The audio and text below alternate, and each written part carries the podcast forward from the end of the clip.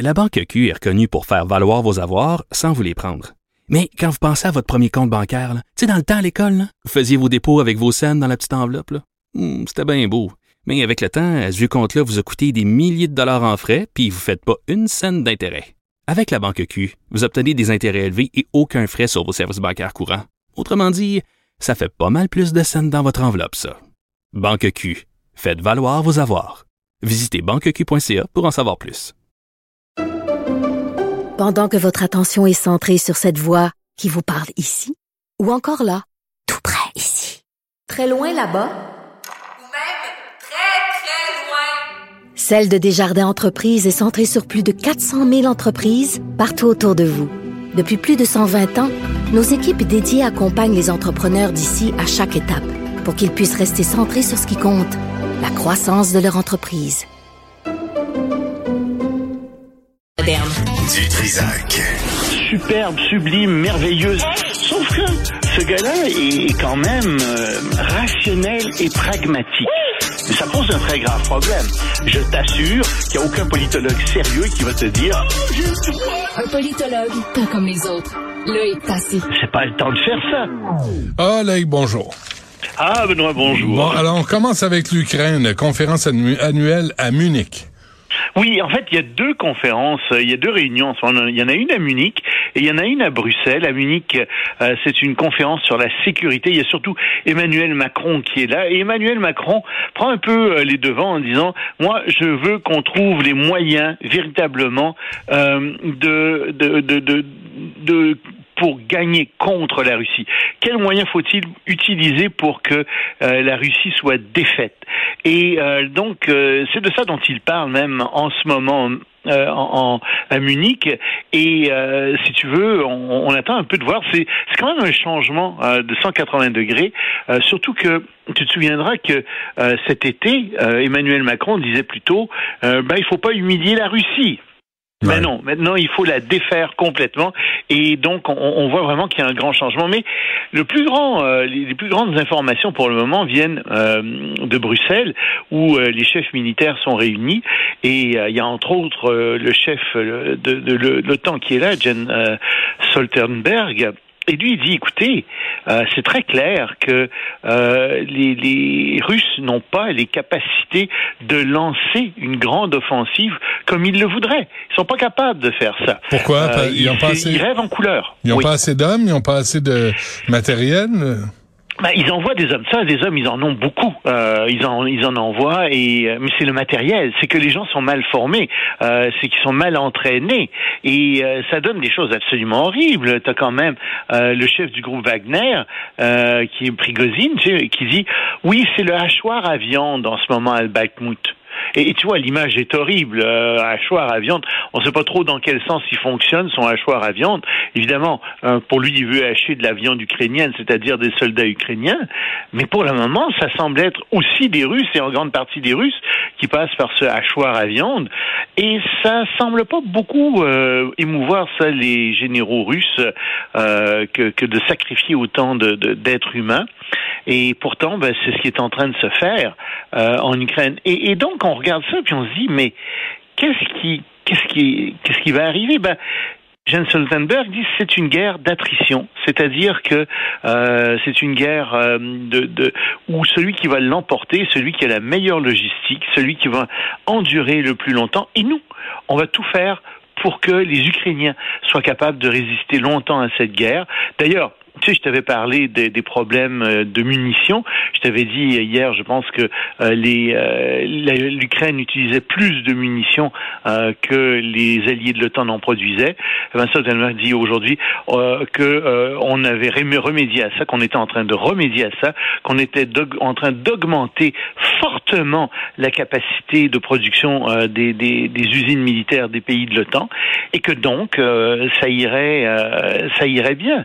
Mais malgré tout, quand tu regardes ce qui se passe, tu sais, tu te dis oui, euh, ces généraux-là nous assurent que la victoire est du côté de l'Ukraine et des alliés, on veut bien les croire. Mais une guerre, c'est jamais sûr. On sait, tu sais comme, comme moi, on sait quand ça commence, mais on sait pas quand ça finit. Hmm. Et euh, si tu veux, on, on voit bien ce qui se passe. On voit bien que euh, il va y avoir, euh, que ça va être très difficile pour tout le monde et en particulier pour les Russes. Mais on ne sait pas. Et euh, en fait, euh, on est en train de se préparer à l'après en même temps.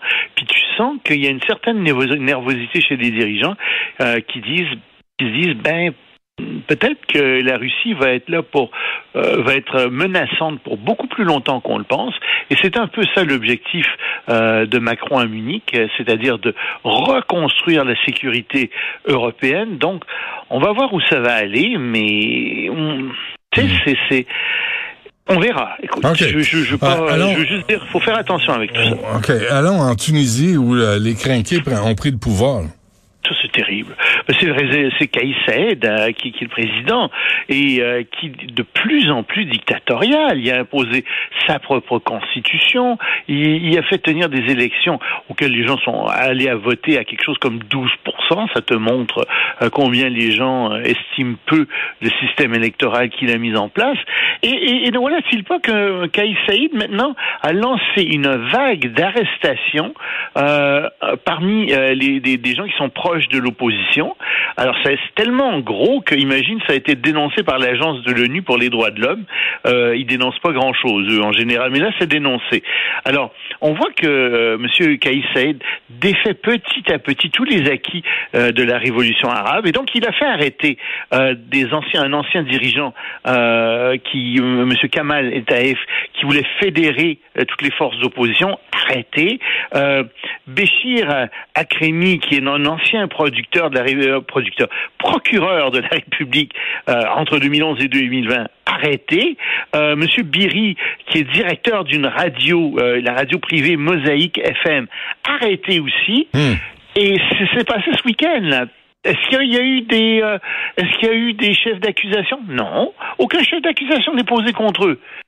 Mais il y a des rumeurs qui disent qu'il y aurait, c'est le ministre de qui a dit ça, il y aurait peut-être un complot, n'est-ce pas, contre la sûreté intérieure et extérieure de l'État. Euh, ce sont des gens qui sont liés à des traîtres et à des mercenaires. Euh, ce sont des gens qui euh, provoquent des hausses de prix en Ukraine. Ben voyons donc, les hausses de prix sont mondiales, euh, tant dans la nourriture que dans le pétrole, partout, tout le monde en souffre. Euh, c'est pas du tout en Ukraine. Et donc, euh, on sent que le président essaie de construire une espèce d'histoire de complot qui tient pas debout en réalité, mais qui vise surtout à écarter tous les opposants, à neutraliser tous ces opposants en Tunisie. C'est vraiment triste ce qui se passe en ce moment en Tunisie. Et ça va pas bien en Tunisie. L'économie tunisienne ne fonctionne pas bien. Euh, donc, ils sont en négociation avec le Fonds monétaire international pour obtenir de nouveaux prêts. Mais d'après plusieurs diplomates, ce que le président euh, Kaïs Saïd est en train de faire, ben, ça va éloigner le FMI, puis ça va rendre beaucoup plus difficile la négociation euh, de, de nouveaux prêts du FMI euh, pour la Tunisie. Donc, euh, ça va empirer avant que ça aille mieux en Tunisie. Et euh, en Nouvelle-Écosse, euh, ben, pas en Nouvelle-Écosse, en Écosse, excuse-moi, la première ministre... Mais hein, l'Écosse, ça va très bien. en ce Non, ben, c'est parce que je pensais au système de santé. Tu sais, euh, euh, il y a deux femmes qui sont mortes là, dans le temps des fêtes en Nouvelle-Écosse parce qu'en attendant aux urgences, euh, je pensais à ça aussi là, euh, parce qu'on en a parlé du transfert Oui. en santé. Bref, euh, la première ministre d'Écosse euh, qui vient de démissionner. Oui, euh, Nicolas Sturgeon, euh, qui, qui a fait une démission surprise parce que quand même, euh, elle était à la tête de son parti, mais en fait, son parti devient très impopulaire parce qu'il a fait voter une loi sur les changements de genre et euh, dorénavant, les gens, imaginent, de 16 ans, sans examen médicaux, pourront décider de changer de genre. Alors, euh, la population n'est pas très contente de ça et trouve que ça n'a pas beaucoup de sens. Euh, et sa popularité a beaucoup diminué. Alors, Mme Sturgeon, voyant ça, euh, se dit, bon, ben, je peux peut-être pas rester au pouvoir.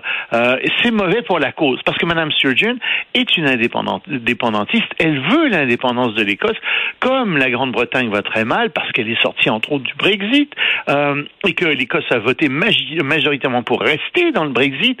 Euh, Mme Sturgeon et son parti veulent que l'Écosse euh, ait un nouveau référendum sur l'indépendance que Londres refuse en ce moment. Mais donc, pour faire progresser la cause, euh, elle se retire et euh, elle va laisser la chance à quelqu'un d'autre euh, d'être Premier ministre et elle va surtout euh, se retirer pour essayer euh, que faire en sorte que son parti, afin que la cause indépendantiste soit pas ternie par cette histoire de loi sur le genre.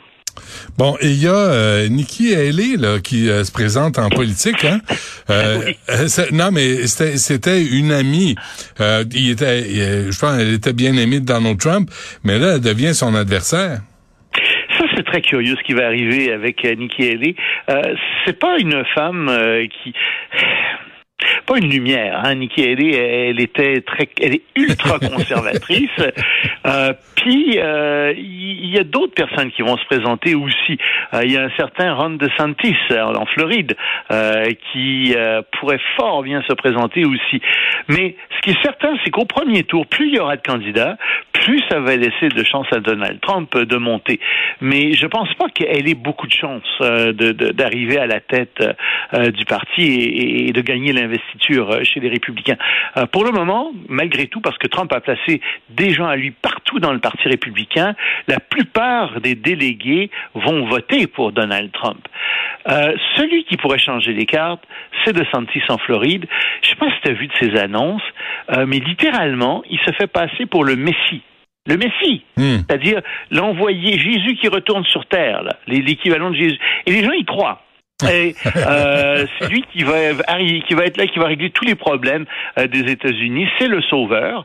Euh, puis plus ça va aller mal dans le monde, plus ça va aller mal aux États-Unis, plus DeSantis va avoir de chances de monter. Pour le moment, il est à 30% euh, dans le parti euh, parmi les républicains, mais moi je pense que c'est lui qui va l'emporter bien plus que Nikki Haley. Et si jamais il y a une lutte à deux à, à la fin contre contre Donald Trump. On va suivre ça de toute façon. Hein? On en fait une par jour pendant toute la semaine. Fait que, on, on reparle de ça demain. Merci Loïc. Je t'en prie. Salut. Au revoir.